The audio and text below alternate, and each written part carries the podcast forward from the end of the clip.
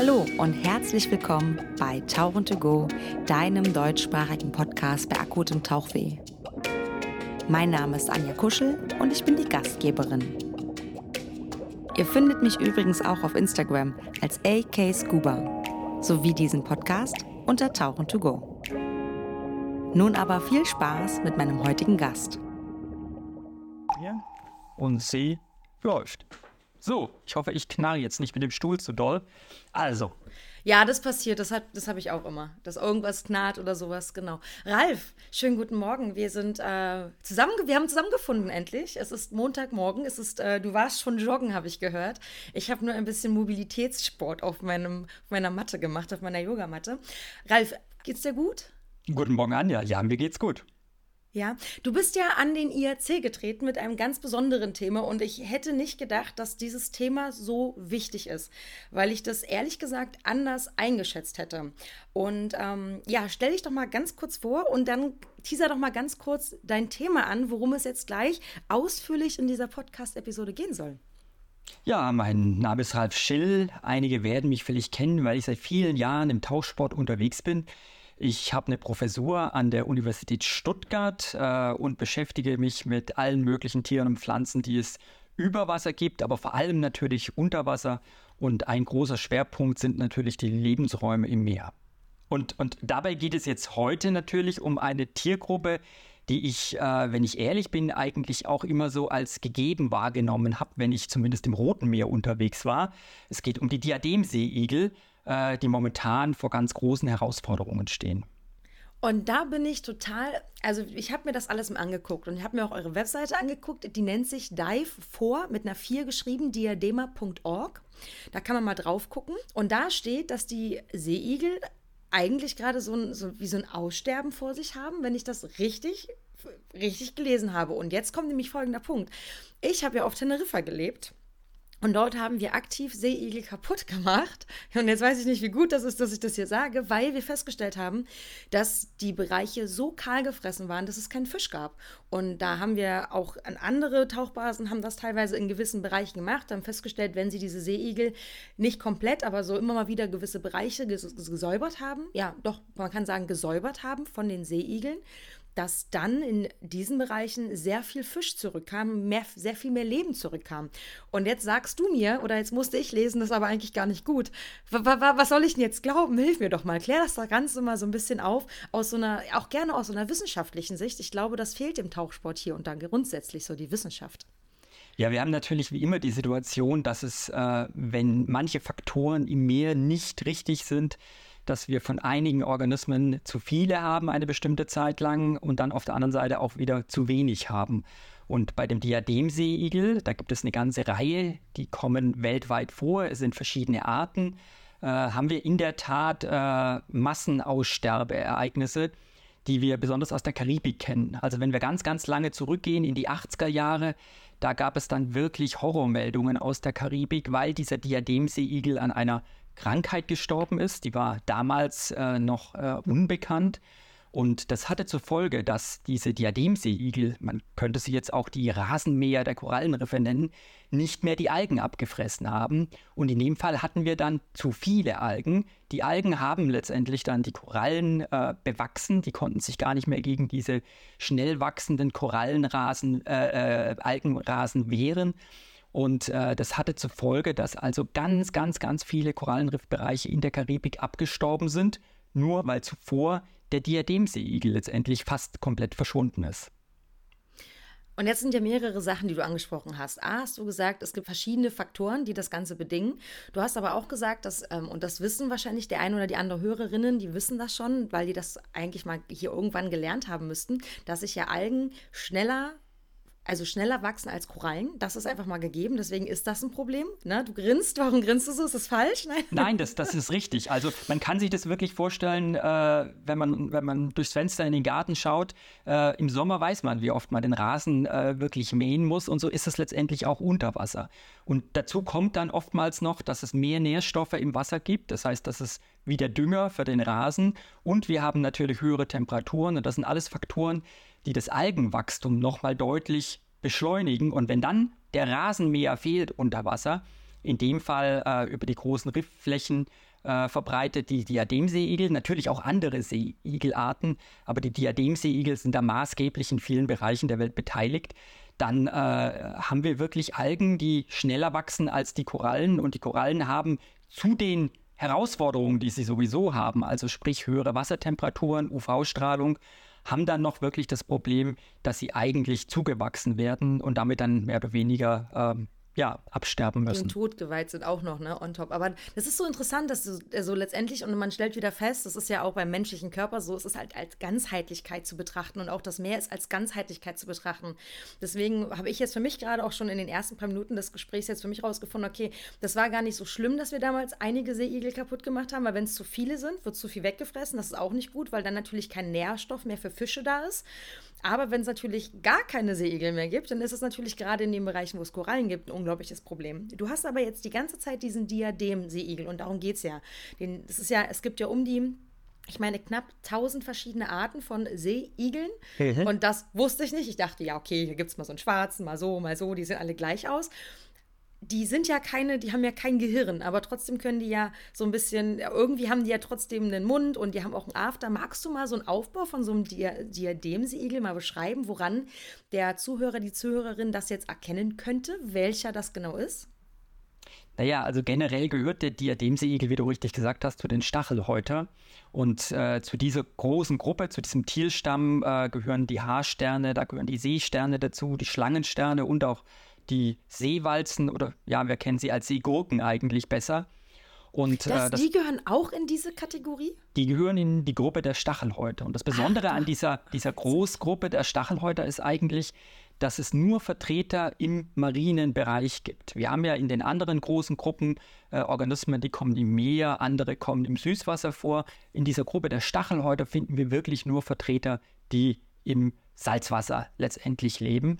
Und äh, das Besondere ist, dass sie ja natürlich sehr, sehr, sehr alt schon sind. Äh, sie gehören zu den ersten Organismen, die sicherlich unsere Meere damals besiedelt haben, die im Laufe der Evolution entstanden sind. Und äh, sie haben alle so einen fünfstrahligen Aufbau. Man sieht es ja schön, wenn man so Seeigelskelette auch am Strand manchmal findet, dann sieht man so einzelne Schalenteile, die letztendlich aus ganz winzigen Kalkblättchen zusammengesetzt sind. Also auch da haben natürlich die äh, Stachelhäuter und insbesondere die Seeigel, die sehr massiv gebaut sind, momentan große Herausforderungen, weil wir ja mit dem erhöhten CO2-Gehalt auch eine Versauerung der Meere haben.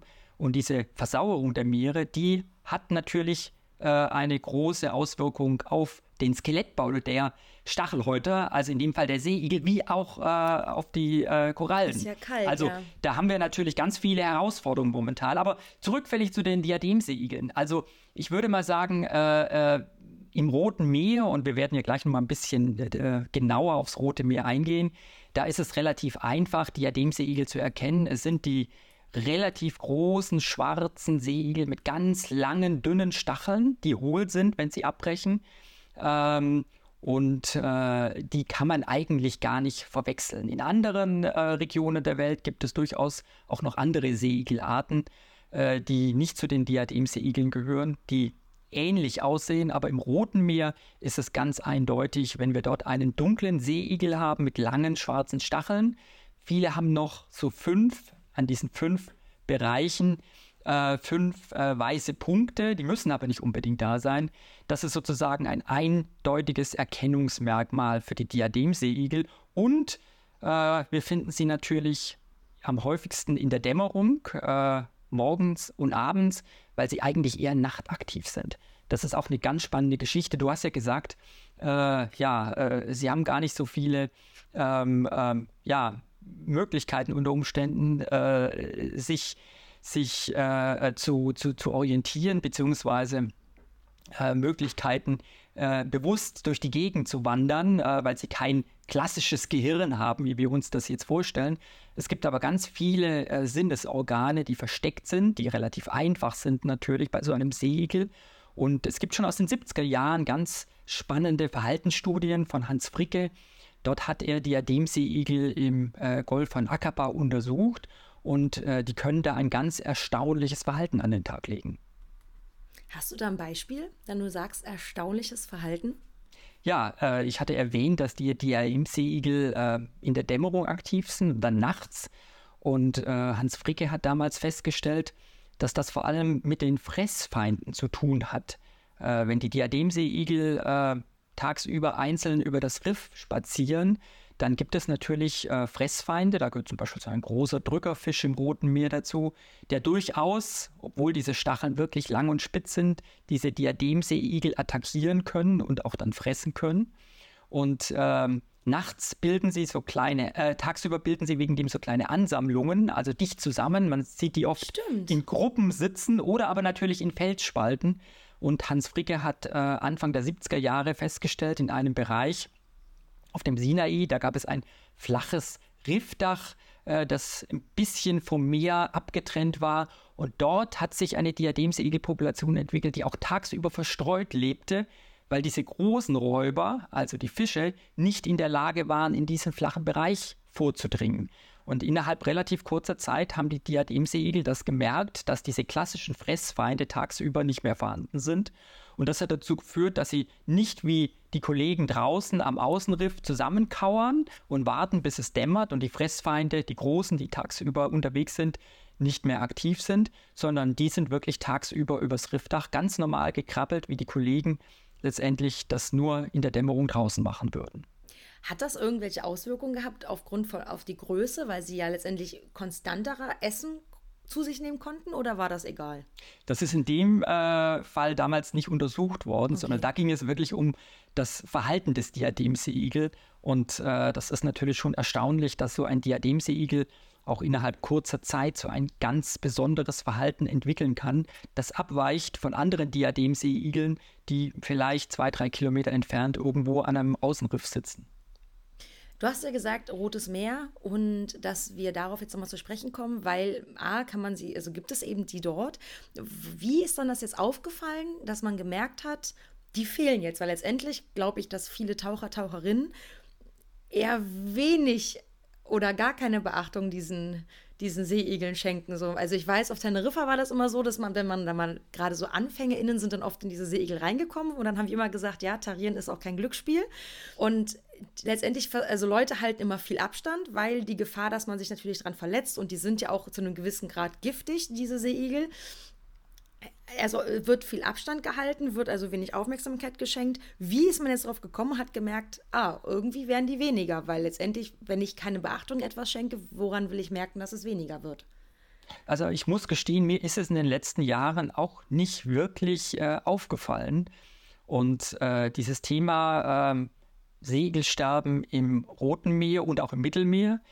Ähm, das äh, hat auch erst Anfang 2022 so richtig angefangen. Aber wenn man dann mit verschiedenen Kolleginnen und Kollegen spricht und mit anderen Sporttauchern äh, und Sporttaucherinnen, dann sagen die plötzlich alle, Mensch, das stimmt, die habe ich schon lang gar nicht mehr in so großen Mengen gesehen. Aber das ist in der Tat so eine Tiergruppe, die wurde als allgegenwärtig eigentlich immer wahrgenommen und man hat gar nicht gemerkt, wie, wie sie plötzlich weniger werden. Und man kann das vielleicht so ein ganz kleines bisschen mit diesem Insektensterben äh, vergleichen. Ähm, äh, wir haben auch überall immer Insekten außenrum äh, bemerkt und eigentlich hätte man merken können an den Windschutzscheiben, an den Lampen des Autos, äh, dass die nicht mehr so zu geknallt sind von Insekten nach einer langen Fahrt, wie das wirklich früher war, ja. Und trotzdem, oh, trotzdem hat das keiner so richtig wahrgenommen. Und äh, es waren letztendlich äh, Kollegen, die im Mittelmeer das erste Mal äh, im äh, Frühjahr 2022 festgestellt haben, dass Diademseeigel, die eigentlich gar nicht dorthin gehören, das sind also eingewanderte Arten, eingewanderte Diademseeigel aus dem Roten Meer, die sind über den Suezkanal gekommen, wie viele andere, und haben sich dann im östlichen Mittelmeer vor allem äh, langsam ausgebreitet. Und äh, diese Diademseeigel, die dort überhaupt nicht hingehören in diesen Lebensraum, die sind plötzlich ganz massiv in einigen Bereichen äh, gestorben. Das Gewebe hat sich zersetzt und irgendwann war letztendlich dann nur noch nach kurzer Zeit das Kalkskelett übrig. Und das ist irgendwann Leuten aufgefallen, dass das ähm, in einer Menge äh, geschieht, die eigentlich unnatürlich ist. Und äh, kurz darauf hat man dann 2022 im Sommer dann auch schon äh, die ersten toten Seeigel in Aqaba und in Eilat oben im nördlichen Roten Meer festgestellt in einem Hafengebiet. Und äh, wegen dem muss man eigentlich davon ausgehen, ohne dass man das wirklich nachweisen kann, dass äh, dieser Krankheitserreger, der bisher immer noch unbekannt ist für das Sterben der Segel im Roten Meer, dass der wahrscheinlich mit Ballastwasser von Frachtschiffen oder aber auch von Kreuzfahrtschiffen aus dem Mittelmeer über den Suezkanal ins Rote Meer gelangt ist. Und von dort hat sich das dann relativ schnell ausgebreitet, ohne dass man es wirklich gemerkt hat. Das ist dann eine natürliche Ausbreitung, das geht mit den Strömungen, aber wir wissen bis zum jetzigen Zeitpunkt in der Tat nicht, um welchen Krankheitserreger es sich handelt, äh, weil der Krankheitsverlauf, der geht so schnell, also entweder man sieht lebendige Seeigel im Korallenriff oder aber man sieht meistens nur noch die Skelette auf dem Boden liegen. Es gibt also aus dem Roten Meer bisher äh, noch keine Sichtung eines äh, ja gerade sterbenden Seeigels, weil dann könnte man den eventuell einsammeln und könnte genauer schauen, welcher Krankheitserreger dafür verantwortlich ist.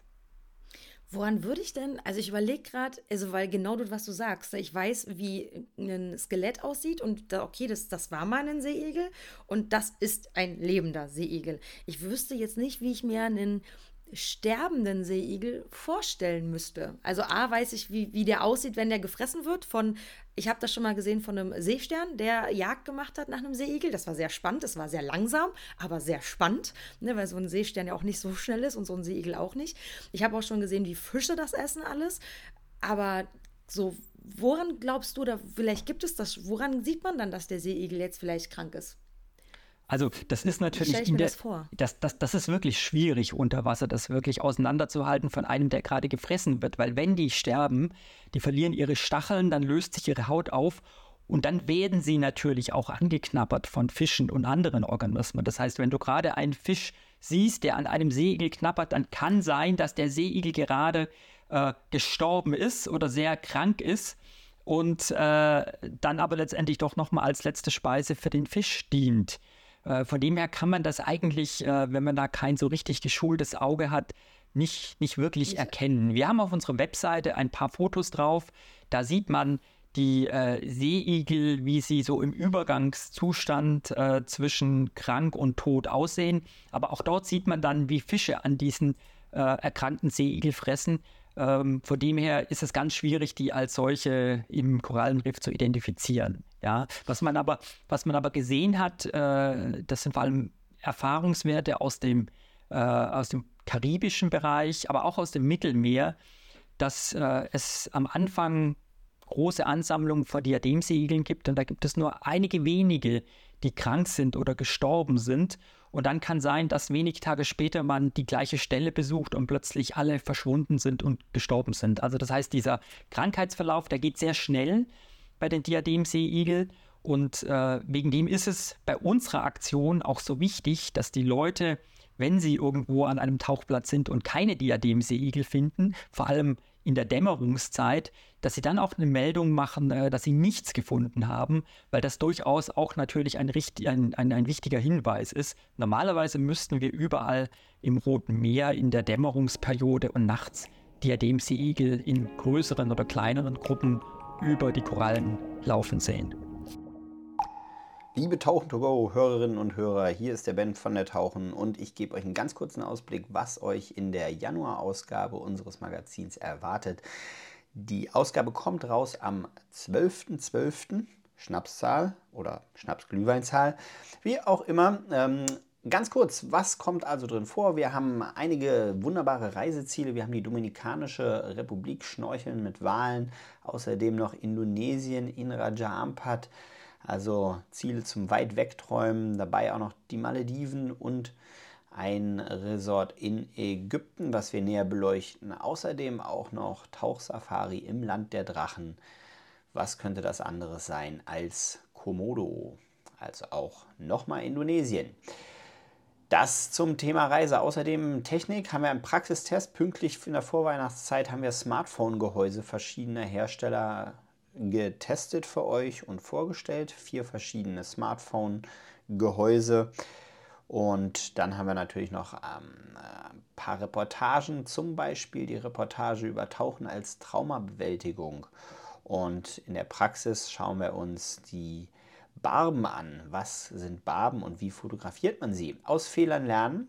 Panik unter Wasser, ein Klassiker und definitiv lesenswert. Dann natürlich noch die Fotoschule von Martin Strimska. Da geht es um die Blende und die Clownfische. Das heißt, wie man das Ganze sinnvoll miteinander vereint. Ja, Apnoe, Nick Linder zeigt euch ein paar Atemtechniken und außerdem erfahrt ihr noch alles über das Dive Trophy Halbfinale, das im Anfang November stattgefunden hat. Wie gesagt, am 12.12. .12. kommt das gute Stück raus. Geht zum Kioskhändler eures Vertrauens oder zur Kioskhändlerin eures Vertrauens und kauft euch das gute Stück oder nehmt es online in Anspruch. Da gibt es das natürlich auch als E-Paper in unserer App. Tut es euch rein, viel Spaß damit und eine schöne Adventszeit. Euer Ben. Wenn ich das jetzt melden möchte bei euch, wie mache ich das? Weil ich habe gesehen, ihr habt eine App, die man sowohl für das Android, aber auch für iPhone, also iOS, runterladen kann. Und jetzt kommt diese App ins Spiel, weil die kann man sich einfach runterladen und dann kann man da euch mithelfen, richtig? Genau, wir haben gesagt, wir möchten eine Citizen Science Aktion draus machen, bei dem wirklich alle Sporttaucherinnen und Sporttaucher mitmachen können und haben wegen dem diese App erstellt. Die funktioniert, wie du richtig sagst, einmal für iPhones, aber auch die Android-Smartphones und das gleiche gilt natürlich auch für iPads und äh, Tablets. Man kann sich diese, diese äh, Version kostenlos im jeweiligen Shop runterladen und kann dort Meldungen machen, wenn man lebendige Seeigel gesehen hat, kranke Seeigel gesehen hat oder tote Seeigel gesehen hat und vor allem, wenn man keine Seeigel gesehen hat. Äh, auch diese Meldung ist für uns wichtig und was uns besonders wichtig war, man kann das Ganze natürlich auch anonym melden. Also wenn man möchte, kann man sich anmelden. Man sieht dann alle seine Meldungen natürlich auch in der App. Die werden gespeichert, kann die auch wieder verändern, wenn man festgestellt hat, man hat da eine falsche Koordinate oder einen falschen Riffnamen eingegeben. Man kann ein Foto dazu hochladen, gleich oder auch später noch. Aber wie gesagt, man kann auch anonym melden, wenn man sagt, okay, ich will diese Aktion unterstützen, möchte aber nicht unbedingt, dass mein Name erscheint. Das ist auch überhaupt kein Problem. Also Meldungen kann man in allen äh, äh, möglichen Zuständen machen. Und äh, wir hoffen damit ein bisschen mehr Informationen zu bekommen, wie die Verbreitung, die aktuelle Verbreitung der Diademsegel im Roten Meer äh, und aber natürlich auch im, im östlichen Mittelmeer momentan vorliegt. Das ist eigentlich ganz toll. Ich sehe nämlich auf eurer Webseite, ihr habt ja verschiedene Sprachen. Das heißt, die App ist wahrscheinlich auch in verschiedenen Sprachen verfügbar. Genau, wir haben gesagt, äh, wir, wir nehmen mal eine, eine, äh, eine Möglichkeit, dass wir diese App in Niederländisch, dass wir die in Englisch, in Französisch, Italienisch und auf Deutsch anbieten können. Wir hätten gerne noch mehr Sprachen, aber da sind wir leider momentan an unsere Kapazitäten gestoßen, weil das Ganze letztendlich äh, ehrenamtlich stattfindet. Äh, aber ich denke, mit diesen Sprachen kommt man relativ weit.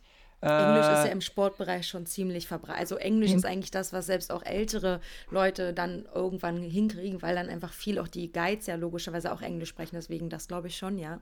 Genau, genau. Und äh, wir hoffen, dass wir also wirklich von allen Besucherinnen und Besuchern, die momentan und auch in den nächsten Monaten natürlich am Roten Meer unterwegs sind, da ganz, ganz viele Meldungen bekommen äh, und dann ja ein bisschen mehr über äh, die aktuelle Situation erfahren können. Kannst du denn schon was sagen? Also seit wann gibt es die App und wie viele Daten habt ihr schon gesammelt? Mich interessiert das ja sehr, weil ich weiß, wie schwer es ist, an Daten zu kommen, als ich damals meine Bachelorarbeit gemacht habe im Bereich Tauchsport.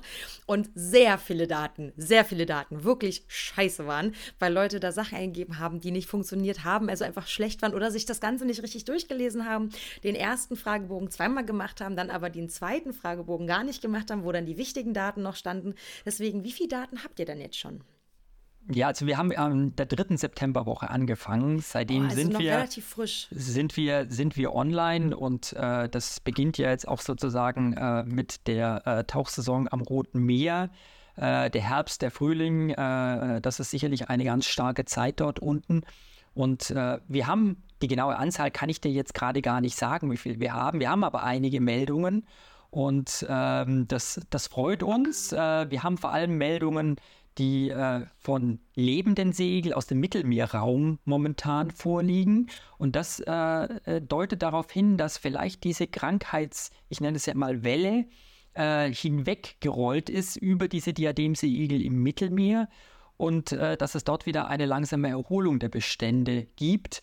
Äh, aus dem Roten Meer haben wir nur einzelne Meldungen ähm, und daran sieht man auch, also diese, diese Diademseeigel kommen noch vor, aber diese großen Mengen, wie wir sie früher teilweise unter Wasser auch noch erleben durften, also Ansammlungen von bis zu 30 Tieren auf einem Quadratmeter, ähm, die scheinen momentan wirklich der Vergangenheit anzugehören.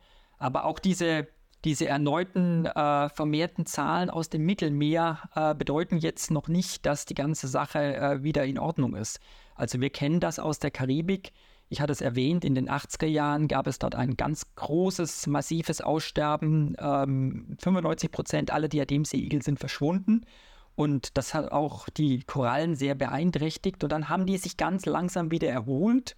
Äh, dann gab es wieder so kleinere Krankheitswellen, äh, lokale Aussterben. Da gab es wieder eine Neubesiedlung aus den umgebenden Regionen und auch natürlich äh, verschiedenste Aktionen, um diese Diademseeigel wieder zu züchten und dann im Riff wieder freizusetzen, weil man, äh, weil man wusste, welche wichtige Funktion diese Rasenmäher letztendlich erfüllen. Und wir hatten jetzt Anfang 2022 erneut äh, so eine Welle in der Karibik. Äh, da sind wieder äh, eine ganze Menge an äh, Diademseeigel gestorben. Und von dem her kann das durchaus sein, dass es zwar äh, eine Erholung jetzt im Mittelmeer äh, der Bestände, dass die vorliegt, äh, dass wir aber wegen dem noch nicht sicher sein können, dass nicht demnächst äh, wieder der Krankheitserreger, der wie gesagt noch völlig unbekannt ist, zuschlägt. Für das Rote Meer ist die Situation völlig unklar. Äh, vor allem für das mittlere und südliche Rote Meer ist es noch nicht ganz klar. Wir haben einige tote Funde aus dem Persischen Golf. Dort kommt die gleiche äh, Gruppe der Diademseeigel vor wie auch im Roten Meer. Aber das ist natürlich auch eine Region, die äh, weitaus weniger betaucht wird äh, als das Rote Meer. Von dem her gibt es da nur ganz, ganz, ganz wenige einzelne Funde bisher. Ich habe zwei Fragen.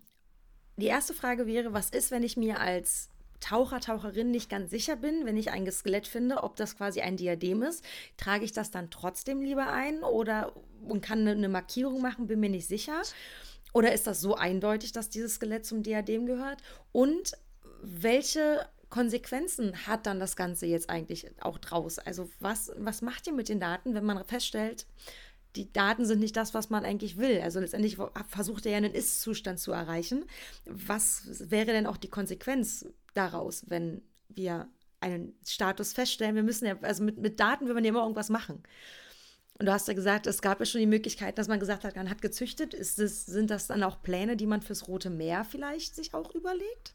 Also fangen fang wir mal mit der ersten Frage an. Wenn du wirklich ein Seeigel-Skelett siehst unter Wasser, dann, ähm, dann haben diese verschiedenen Arten ein ganz besonderes Skelettmuster. Also diese Platten sehen bei allen Segelarten unterschiedlich aus.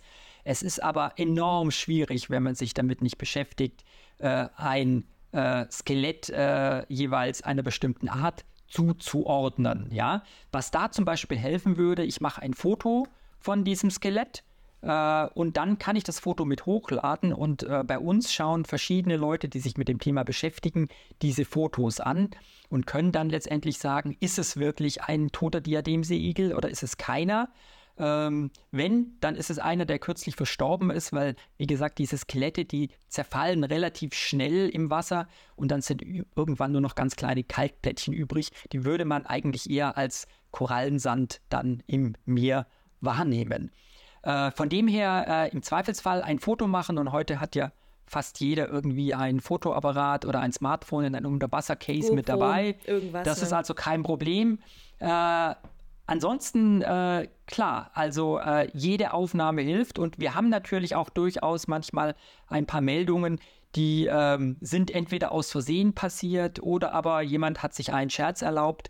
Wenn ich natürlich mitten in Frankfurt einen Diademseeigel finde, auf der Karte, dann ähm, ist was schiefgelaufen. Das ist aber kein Problem, das kann man bereinigen.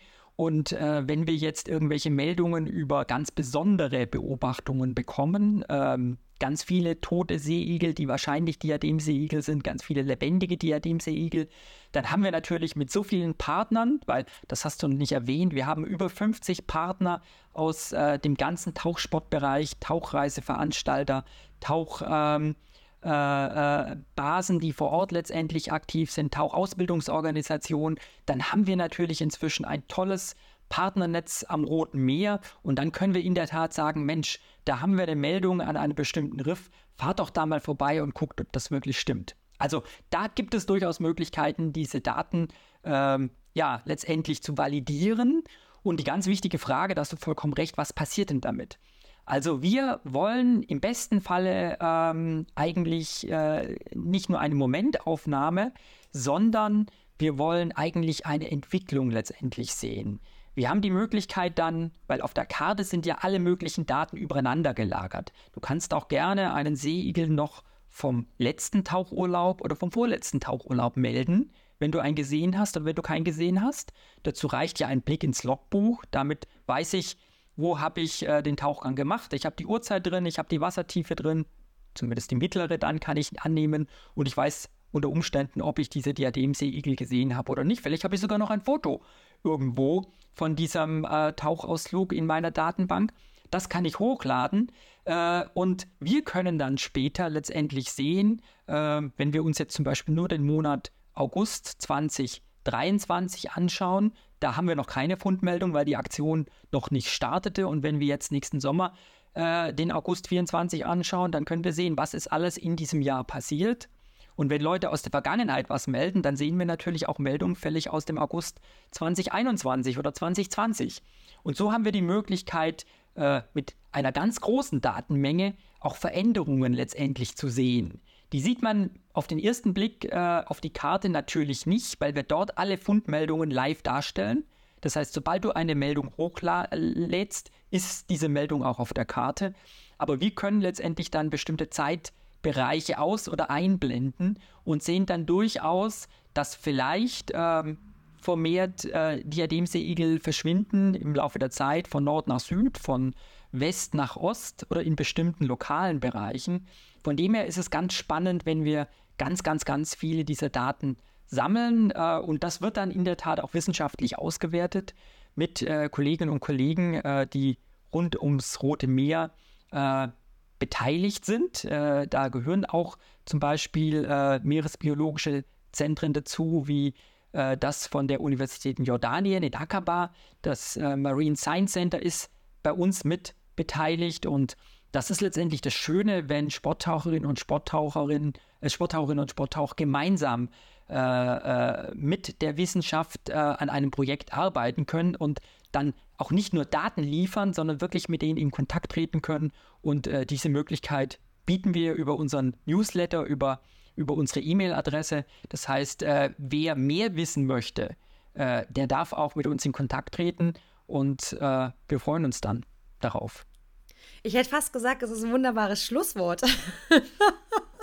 aber das ist, ja, aber genau das, ich, ich wollte gerade sagen, es ist ja perfekt, weil letztendlich ähm, hat man ja oft das Gefühl, dass wenn man so da Daten irgendwo mit eingibt und für eine Untersuchung quasi an einer Untersuchung teilnimmt, man ja oft gar nicht so wirklich was sehen kann. Und wenn du sagst, ich hab, bin ehrlich, ich habe die App leider vergessen runterzuladen für die Tour jetzt, ähm, für die Fantour, wo wir jetzt im Oktober waren. Oktober? Ja, jetzt war das im Oktober. Und letztendlich habe ich ja jetzt überlegt, ich kann ja, ich habe nie wenig fotografiert, aber ich habe sehr viel GoPro-Material. Das heißt, ich kann mich ohne Probleme hinsetzen, kann mir dann anhand meines Materials alles durchgucken und anhand des Logbuchs tatsächlich aktiv meine Daten nachtragen. Das finde ich ziemlich cool, ehrlich gesagt. Ähm, und das werde ich auf jeden Fall tun. Das Ganze werde ich ein bisschen, ich werde das mal ein bisschen abfilmen und auf Instagram packen. Ich sage das immer, weil ich wahrscheinlich werde ich es wieder vergessen, aber in dem Fall würde ich es sehr gerne tun. Und ich finde es schön, dass man quasi einfach wirklich so ein bisschen als tauchinteressierter Mensch, der sich ja dann logischerweise hoffentlich auch immer so ein bisschen für die Natur und die Nachhaltigkeit und all dem interessiert, teilhaben kann an so einem wissenschaftlichen Projekt und da wirklich ähm, aktiv was mit bewegen kann. Natürlich gibt es dann die Leute, die das aktiv auswerten müssen, ne? Ja, logisch. Das, das, Wichtige dabei ist auch, man muss da jetzt nicht darauf achten, dass dieser fotografierte Segel besonders hübsch ist. Ja, der, der darf auch unscharf sein, ja. Das sind oftmals Bilder, äh, die, die sortiert man natürlich aus äh, und möchte sie nicht den Freundinnen und den, den Freunden zeigen, aber Für die Wissenschaft auch, ausreichend. auch ein, genau, ein unscharfer Diademseeigel, äh, von dem man weiß, äh, wo er aufgenommen wurde und wann er aufgenommen wurde, ist natürlich wissenschaftlich ganz spannend. Also da muss man auch immer unterscheiden. Äh, es gibt sozusagen äh, ästhetische, schöne Bilder, äh, die man dann auch entsprechend postet oder sonst irgendwie verschickt. Und dann gibt es wissenschaftliche Aufnahmen, die müssen nicht perfekt sein. Die haben unter Umständen, auch wenn sie völlig unscharf sind oder wenn sie ein bisschen pixelig sind, haben sie immer noch einen ganz, ganz, ganz großen Wert für uns. Das ist, das finde ich, das finde ich mega, dass du das sagst. Ich glaube, viele Leute sagen, ja, das Bild kann ich doch nicht hochladen. Da geht es ja wirklich darum, um einfach zu sagen, hier, guck mal, das Bild habe ich gefunden. Das soll ja nicht, es soll ja nicht geprintet werden oder ausgedruckt werden und irgendwo in irgendwelche Fotowettbewerbe eingereicht werden. Genau, und, ja, und das, gilt, das, gilt, das gilt natürlich auch für die Profifotografinnen und Fotografen. Die machen natürlich auch ab und zu mal ein unscharfes Foto, ja. Und wenn sie dann sagen, boah, das sollte aber keiner wissen, dass ich so ein unscharfes Foto gemacht habe. Dann, dann kann man das ja anonym melden. Man muss ja keinen Namen dazu schreiben. Also wir haben alle, alle Hemmschwellen äh, versucht abzubauen, die es gibt. Äh, und, Gerade für uns äh, Deutsche ist das ja, ist das ja mal ganz wunderbar, genau. dass wir keine Daten angeben müssen und keinen Namen sagen, weil man das ja sehr gerne alles immer sehr, gerade im Internet möchte man sehr anonym bleiben, um dann sein, ja, war das ja perfekt großartig. Wer, wie seid ihr denn, wie seid ihr denn überhaupt, also das habe ich, glaube ich, noch nicht gefragt. Wie seid ihr denn auf die Idee gekommen, das als ein Projekt zu machen, wo eben dass es eben Citizen ist, also dass andere Leute daran teilhaben, dass ihr die Daten bekommt. Also wir, wir haben die Aktion letztendlich ja aus unserer äh, gemeinnützigen Organisation Aquatil heraus gestartet. Aquatil ist eine NGO, äh, in der äh, oder die letztendlich von Leuten gegründet wurde, die Jahrzehnte, muss man sagen, in der Tauchbranche schon, schon unterwegs äh, sind und äh, wir haben in den letzten 20 Jahren immer wieder in verschiedenen Positionen Aktionen gemacht. Da ging es um die Rettung des Napoleon-Lippfisches, um die Rettung der Seeigel. Es ging um die Rettung von Schildkröten. Ähm, es gab also eine ganze Reihe äh, Aktionen, die wir zusammen mit einzelnen Akteuren aus dem Tauchsport gemacht haben. Und äh, wir haben gesagt, äh, wenn, man, wenn man einen großen Bereich wie das Rote Meer, in dem Fall reden wir ja eigentlich auch nur über das nördliche Rote Meer und das ist groß genug, und äh, im Mittelmeer machen möchte, dann muss man das mit allen Partnerinnen und Partnern machen, die es gibt. Und äh, da gibt es dann keine Unterschiede, äh, ob ich ein Privé von der einen oder von der anderen Tauchausbildungsorganisation habe und auch keine Unterschiede, ob ich jetzt ein Instruktor bin oder ob ich jetzt ein Anfänger bin der das erste Mal völlig unter Wasser äh, die Welt dort unten erblickt. Äh, wir wollen alle mit ins Boot nehmen, weil letztendlich ist es unser Tauchsport äh, und das sind unsere Meere, unser Rotes Meer, unser Mittelmeer, zusammen mit den Leuten vor Ort, mit den Gästen, die dort sind. Und äh, das geht, wie gesagt, nur gemeinsam. Und wegen dem war klar, äh, wir wollen das offen machen für alle. Und äh, ich habe mich auch gefreut, als ich äh, die einzelnen Akteure kontaktiert habe im Sommer. Äh, hättet ihr Lust mitzumachen? Wir haben da eine tolle Idee. Und äh, wie gesagt, alle, die mitmachen, sind auf der Webseite aufgeführt. Es sind über 50 Stück. Es ist alles dabei, was Rang und Namen hat im Tauchsport in Deutschland, in Europa und auch weltweit. Und äh, es macht äh, richtig Spaß, weil man wieder eine große Community ist. das macht umso mehr Spaß nach zwei Jahren äh, Pandemie. Äh, da mussten wir alle ein bisschen zurückstecken. Da gab es wenig Treffen, da gab es wenig Reisen.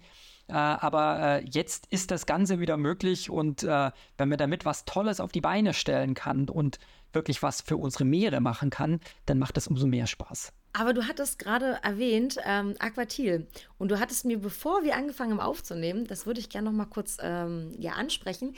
Es ist ja geplant, auch in Zukunft etwas für Deutschland zu machen. Willst du das mal ganz kurz? Ich weiß, es ist noch nicht ganz, ganz fertig. Es ist noch in der Pipeline. Es wird aber wahrscheinlich auf der Boot vorgestellt und auf der Boot wirst du auch vor Ort sein. Nehme ich an, mit einem Stand für äh, Dive Diadema. Willst du aber trotzdem mal das andere Projekt schon mal so ganz grob anreißen und schon mal die Zuhörer und Zuhörerinnen neugierig machen? Weil ich glaube, darüber werden wir uns nochmal bei Gelegenheit nochmal unterhalten müssen. Ja, das, das kann ich gerne machen. Also äh, ich, ich bin ein Fan von warmem Wasser, ich bin ein Fan von Korallenriffen. Aber ich muss zugeben, äh, wir haben auch ganz fantastische Tauchgewässer bei uns in Deutschland. Also so ein Hecht im Schilf, die Sonne kommt schön rein. Ähm, das kann schon auch total faszinierend sein. Und unsere Seen haben natürlich äh, eine ganz wichtige Funktion in Deutschland. Und äh, ich bin mir sicher, die meisten Sporttaucherinnen und Sporttaucher kennen die Fische im Roten Meer besser als die, die bei ihnen im eigenen See vor der Haustür wirklich schwimmen. Und äh, das bringt mich mit zu. Das bringt mich zu äh, dem, was du gesagt hast. Es wird äh, ab dem 20. Januar eine neue naturkundliche App und webbasierte Plattform geben, die heißt Lake Explorer. Und äh, die gibt letztendlich äh, allen Sporttaucherinnen und Sporttauchern, allen Naturinteressierten, allen Citizen Scientists die Möglichkeit, äh, Deutschlands Gewässer letztendlich vertiefen kennenzulernen. Also mit dieser App auch kostenlos, verbandsübergreifend. Äh, jeder kann sich diese App herunterladen. Mit dieser App kann man äh, relativ einfach und spannend Pflanzen und Tiere unserer heimischen Gewässer bestimmen. Man kann diese Beobachtungen dann melden, man kann Wassertemperaturen melden, man kann Sichtweiten melden. Und äh, da bekommen wir dann eigentlich auch eine deutschlandweite Karte. Äh, und dann kann man in der Tat sagen, morgen möchte ich einen Ausflug an einen bestimmten See machen und dann ziehe ich diesen See auf der Karte auf oder ich gebe den Namen des Sees äh, in das Suchfeld ein der App und dann bekomme ich die Karte äh, mit dem See und äh, kann sehen, welche Funde haben die Kolleginnen und Kollegen vor zwei Tagen dort gemacht, welche Fische kommen in diesem See vor, wie sind die Wassertemperaturen und äh, diese Informationen, die können dann durchaus auch ein Teil der Tauchgangsplanung sein. Also von dem her äh, ist es auch zweiteilig. Zum einen gibt es viele Informationen über diese Tiere, über diese Fische, Pflanzen, äh, Wasservögel, Reptilien, Amphibien. Also wir haben das ganze Spektrum dort abgebildet. Und zum anderen äh, sammeln wir Informationen, die dann auch an eine zentrale Dateneinheit, äh, es gibt so einen weltweiten ähm, Surferpool, äh, an dem alle Meldungen von Organismen eintreffen, sodass man mit diesen Daten dann auch wissenschaftlich letztendlich arbeiten kann, weil wir wie in den Meeren auch im Zuge von Klimaveränderungen Veränderungen in unseren Seen haben, nur dass das vielen nicht auffällt. Und es gibt ganz wenige Informationen dazu.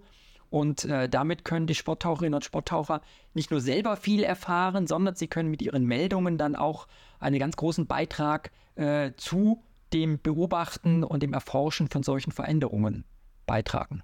Also auch hier wieder Teil der Wissenschaft werden für, genau. unsere, für unseren eigentlich geliebten Tauchsport, ja. Ja, cool. Ralf, dann danke ich dir recht herzlich. Sämtliche Seiten, die wichtig sind, also Webseite, Informationen, E-Mail-Adresse, werde ich natürlich wieder in diese Show Notes packen. Das heißt, Leute können sich das alles angucken. Und dann danke ich dir recht herzlich für deine Zeit und freue mich, dich auf der Boot dann wieder zu sehen und zu treffen und dann mal zu gucken, wie denn da so die ersten Datenauswertungen vielleicht schon laufen. Und ja, ich werde mich jetzt dran setzen die nächsten Tage und werde mal schön mein Material eh sichten. Ich muss es eh sichten und mir dann mal angucken, ob ich die ein oder anderen Daten dann schon mal eintragen kann in die App und dann, ja, freue ich mich drauf. Ja, ich freue mich auch. Vielen Dank, Anja, für das Gespräch. Und äh, ich werde natürlich demnächst mal reinschauen und schauen, welche Meldungen von dir dann dazu gekommen sind. Also sie werden auf jeden Fall unter AK Scuba eingetragen werden. Und dann bin ich gespannt. Ich hoffe, dass mein Material dir gefällt und dass es alles richtig ist, was ich mache. Aber ich glaube, soweit ich das gesehen habe, ist die App relativ ähm, ja, userfreundlich, würde ich behaupten. Ist relativ ja. simpel, relativ sie, selbsterklärend. Sie sollte eigentlich intuitiv zu bedienen sein. Und wenn es doch die eine oder andere Frage gibt, wie gesagt, man kann eine E-Mail schreiben und bekommt dann eine äh, direkte persönliche Antwort. Es ist kein Chatbot, der antwortet, sondern man hat dann wirklich eine Wissenschaftlerin oder einen Wissenschaftler auf der anderen Seite im Gespräch äh, und kann natürlich dann auch noch die ein oder andere Frage fällig zum Thema an sich stellen. Perfekt, dann danke ich dir. Ich bedanke mich auch. Und das war's auch schon wieder mit Tauchen to go, deinem deutschsprachigen Podcast bei akutem Tauchfilm. Dann bis zum nächsten Mal. Tschüss.